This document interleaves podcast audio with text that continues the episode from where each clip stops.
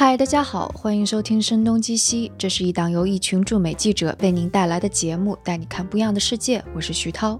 今天这一期不太一样，因为播放的是迪卡布利辛老师为我们的另外一档节目《反潮流俱乐部》做的一期和声音有关的节目。我们也想在这个秋天和大家度过一段放松和安静的时间，推荐大家在安静的环境下戴上耳机收听。那在让人沉静和放松的声音开始之前，也介绍一个和我们合作的品牌。这个品牌是成立于二零二零年春天的睡眠环境品牌躺岛，躺下的躺，岛屿的岛。他们希望通过新的睡眠产品来帮助大家放下焦虑，好好睡觉。他们的一款产品是猫肚皮枕，这是一个既具备好枕头的功能，又能够给人带来放松和治愈的枕头。为什么要叫做猫肚皮枕头？当我把这个枕头从包装中拿出来，就一目了然了。枕头的设计真的非常像猫肚皮。无论是圆润有弧度的外观，还是柔软的触觉，都非常非常像猫肚皮了。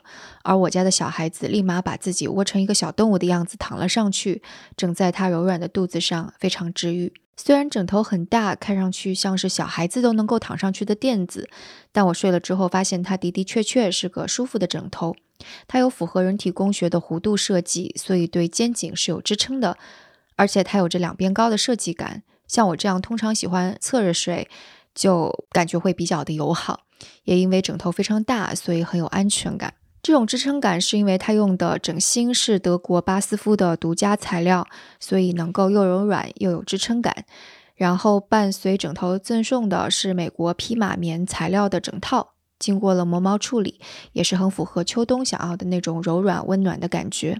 声东击西之前也说过，过度包装对环境有危害。感觉这次唐导在产品设计中就比较的有心，因为包装用的是大豆油墨印刷，整个箱子只有一个说明书和一个装枕头的袋子。这个袋子也是一个特别的设计，因为它可以变身成一个实用又好看的包包。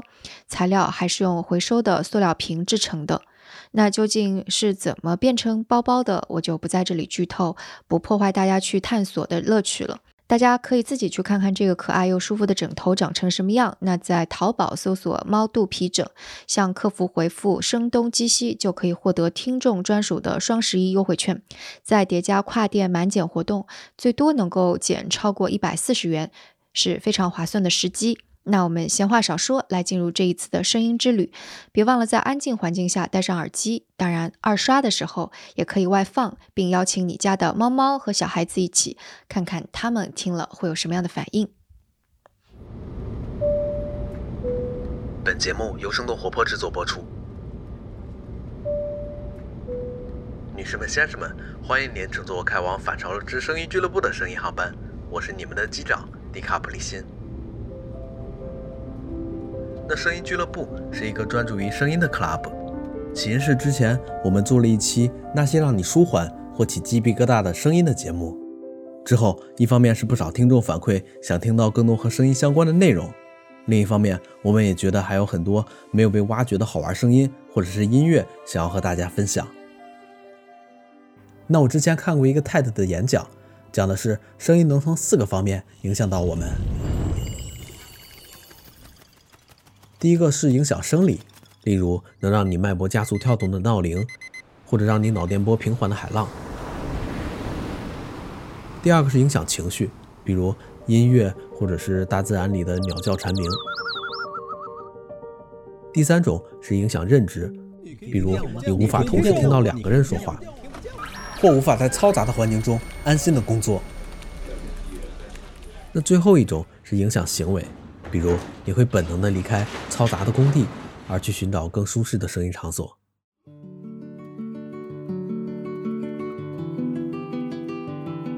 那可能刚刚说的比较学术，但是我们应该能切实感受到，声音是在不断的影响我们的生活。所以，声音俱乐部也会基于此来做一系列不同主题的节目。比如，我们会上天入地，研究那些神秘遥远的声音。比如。我们会研究每天几亿人都在听的各种商业声音，比如我们还会探索为什么 ASMR 或者是白噪音会让一些人舒眠。我们还会去发现电影和游戏中的声音是如何被设计出来的。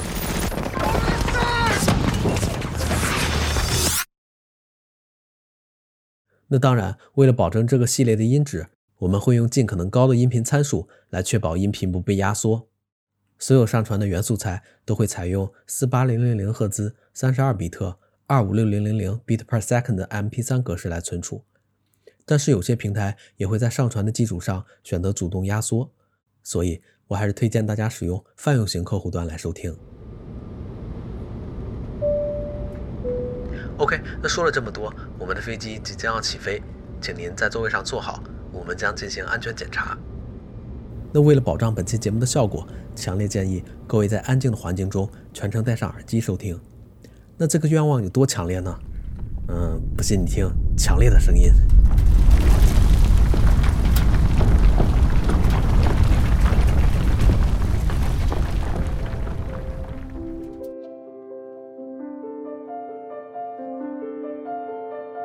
第一期的声音俱乐部，我将带你们一起上天入海，探索声音的边界。那我们飞行的第一站是太阳系。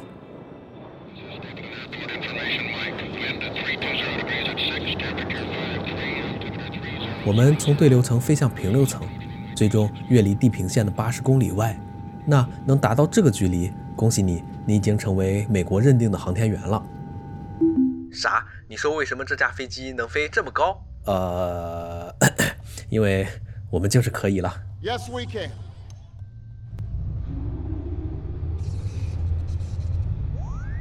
那之后，我们飞离了大气层的保护，进入了几乎真空的环境状态。那这种状态下，如果你把头伸出飞机的窗外，你几乎听不见任何声音，就像1979年电影《异形》中的广告描述的那样，在太空。没有人能听到你的尖叫声。当然，前提是你把头伸出了飞机窗外。服务员，服务员，我让飞机停一下，我不想坐了。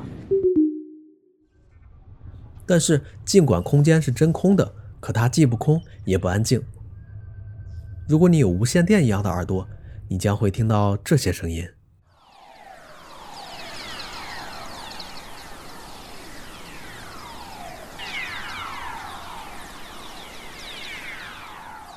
二零一二年，NASA 发射了 Van Halen Space Probes 的双飞行器，它们检测环绕地球的无线电波，并将这些电波转换成人类可听到的相同频率范围的声波。那你能听到这些像《星球大战》里光剑或者吹口哨的声音，是地球大气中的闪电击中了地球，并沿磁场逃逸中反弹的声音。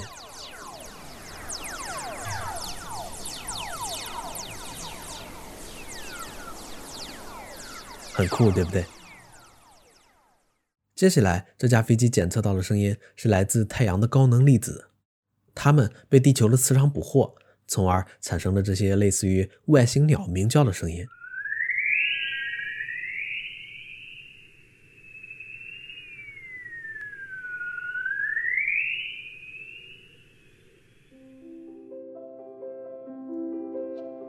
那刚刚的这些声音就像来自天堂的无线电广播。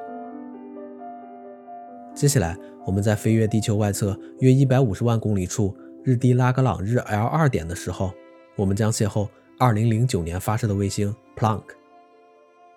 它的使命是捕获宇宙中最古老的光。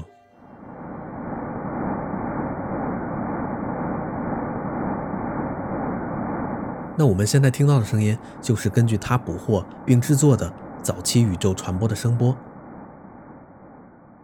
呃，那这个声音有多早呢？也就幺三零零零零零零零零零零年前。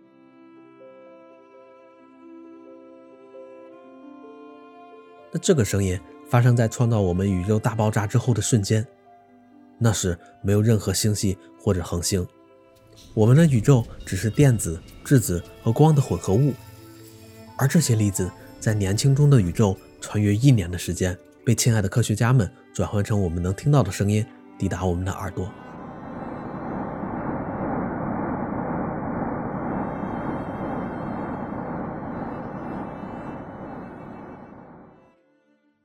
我们继续我们的飞行之旅。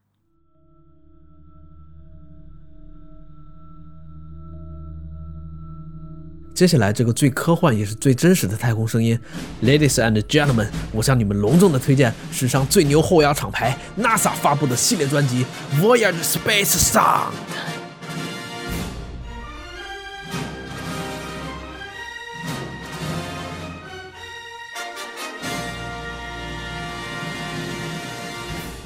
那这个系列专辑一共是十张，每一张有一首大概长约三十分钟的单曲。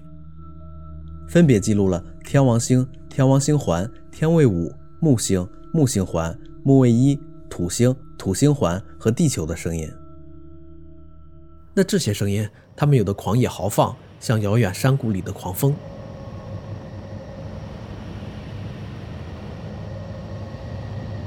那有的像玻璃琴一样，拉着尖锐而绵长的回音。那这是因为每个星体的磁场和磁场都不一样，导致每个星球的曲风也大相径庭。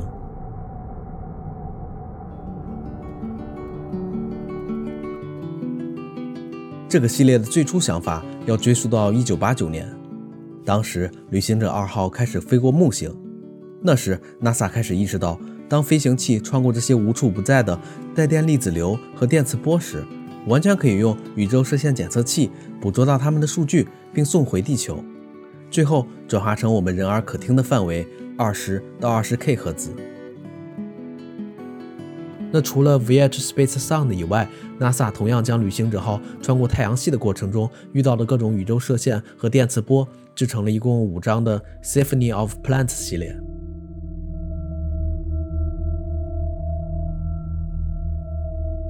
那这个专辑在一九九二年发布之后，受到了大量的科幻迷的追捧。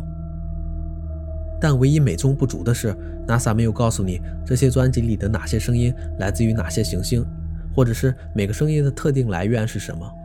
你能做的就是聆听这些奇幻悠远的声音，让自己的身心飘向太空。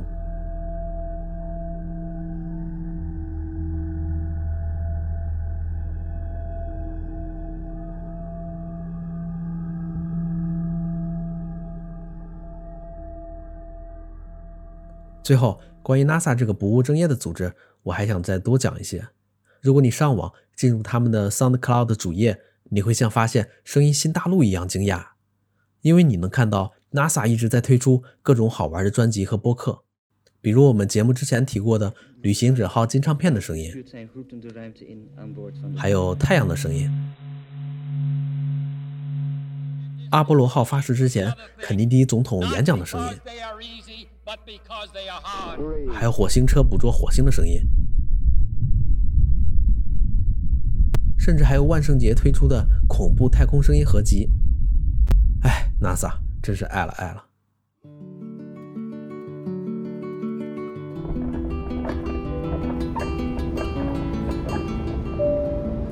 女士们、先生们，刚刚我们的飞机遇到了颠簸，请不要慌张。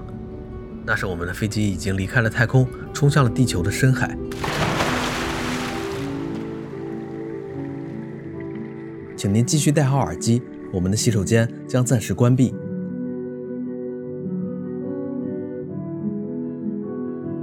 啥？你说为什么这架飞机飞向太空也就算了，还能飞到海洋？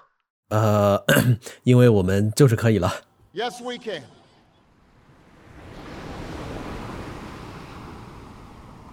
海洋一直是我迷恋的声音对象。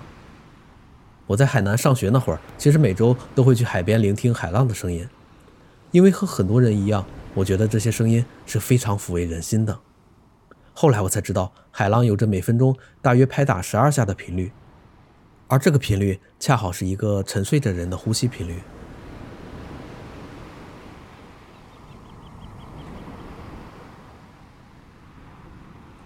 那关于海。我想先为大家分享一个电影。今年，汤姆汉克斯主演的 Apple TV 战争大作《灰猎犬号》（Greyhound） 上映。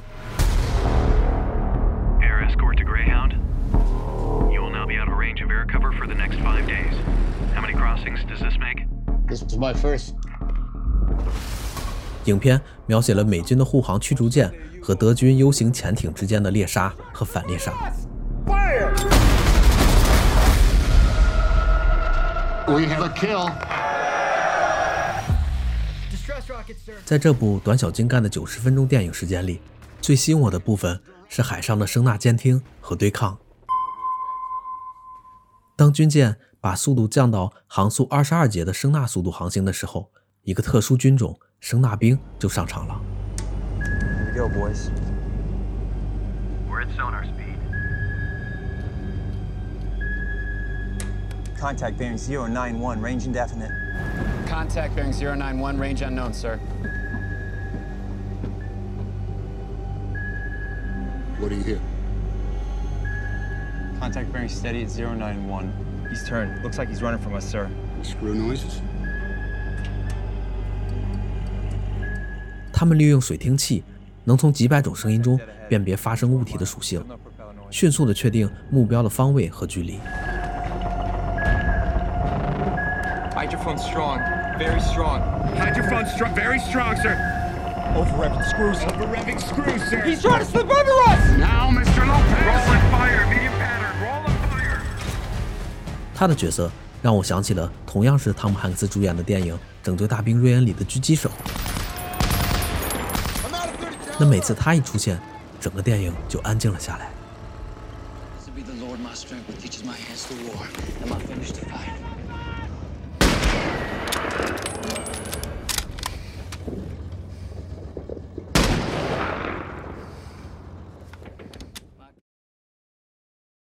但是海底并不是你想象的那么安静。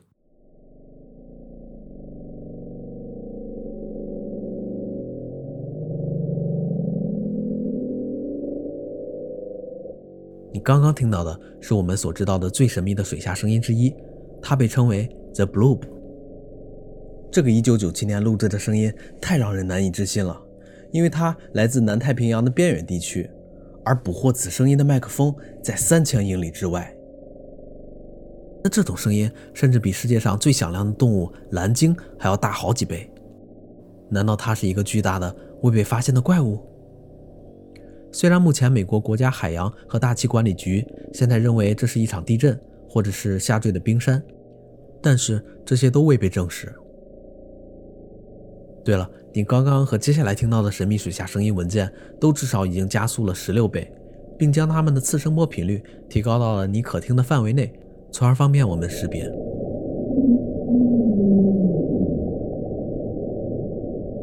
那这个声音被称为茱莉亚，它的声音太大了，以至于可以在整个赤道太平洋的自主水听器阵列上听到。美国国家海洋与大气管理局说，它的声音可能来自于南极附近搁浅的大型冰山。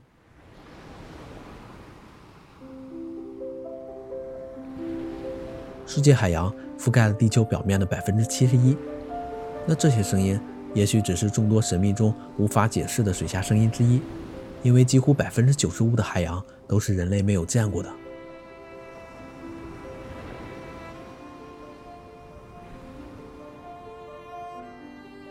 那刚刚听到的神秘声音，如果你觉得太遥远，我们接下来听一下我们熟悉的鱼类的声音。虽然我们不能常常听到它们，但事实上很多海洋动物都能发声。比如鱼类就能使用鱼鳔的震动或者胸鳍的棘刺而发出低沉的声音。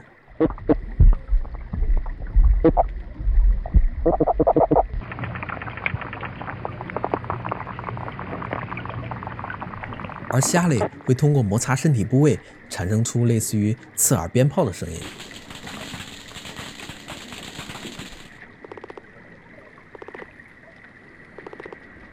那这些声音可以作为赶走掠食者的信号，或者说同样吸引伴侣。那说到这里，我们就不得不提动物王国的最强音——鲸鱼了。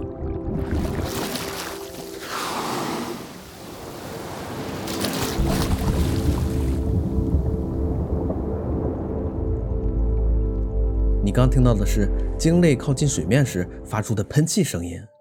那这种声音因为在空气中会被迅速的消散，但是，一旦进入深海领域，海水的物理折射率低，声音就能牢牢的待在水中。这就是你为什么能在中国的南海边通过水听器能够听到千里之外有蓝鲸在日本的海岸边唱歌的原因。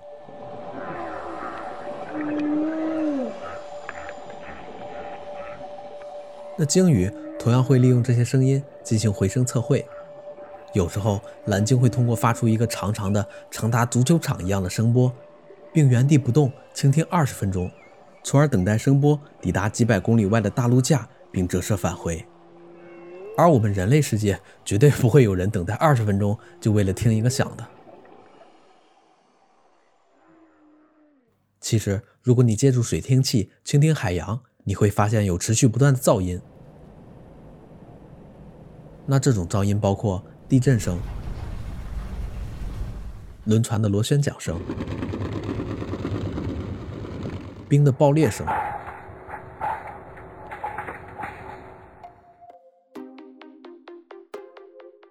那在零度的气温中，声音在空气中的传播速度是三百三十一米每秒，而在水中，这个速度则会翻上四倍。那我们在之前反潮流俱乐部的一期《我在海底中珊瑚》中采访了一个深圳保护珊瑚机构的负责人，他告诉我们，人类的很多海洋活动都在危害珊瑚的生存。而同样，由于人类的活动，噪音也在危害着各种各样的海洋动物，比如海洋中轮船的螺旋声、勘探石油的爆炸声、大型管道的施工，都导致了海洋中的噪音在持续的增加。那从1955年到2005年，世界商业船队的数量几乎增加了两倍，船舶的总吨位增长了六倍多。那实际上，仅仅由于螺旋桨驱动船的增加，在过去五十年中，低频环境中的噪音就增加了十到十五分贝。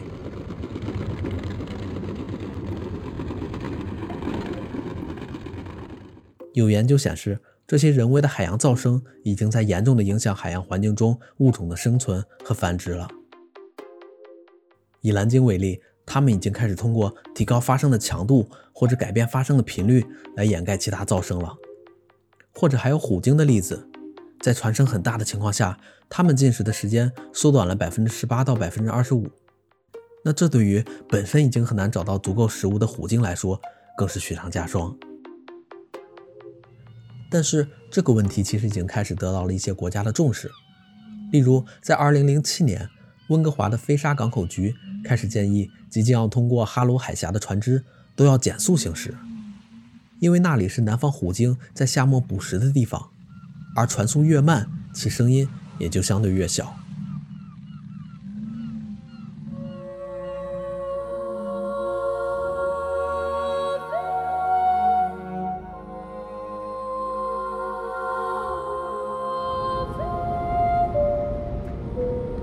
女士们、先生们。我们的航班预计在三分钟之后抵达终点。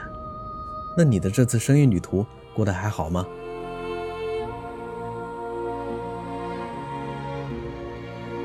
那本期我们像哪吒一样上天入海，听听了宇宙和海洋的声音。那我也把相应具体的声音的收听方式放进了文字素材里，方便你的查阅。那如果你觉得本期比较硬核的话，可能下期我觉得会轻松一些。因为下期我要带你在地球上听听大自然的声音。如果你有什么想听到的声音，或者对我们的声音俱乐部有什么好的想法，欢迎在你收听的平台上留言，或者写邮件给我们，十分期待你的反馈。好了，那欢迎你乘坐本次声音俱乐部的航班，我是迪卡普里辛，那我们下期的声音俱乐部再见。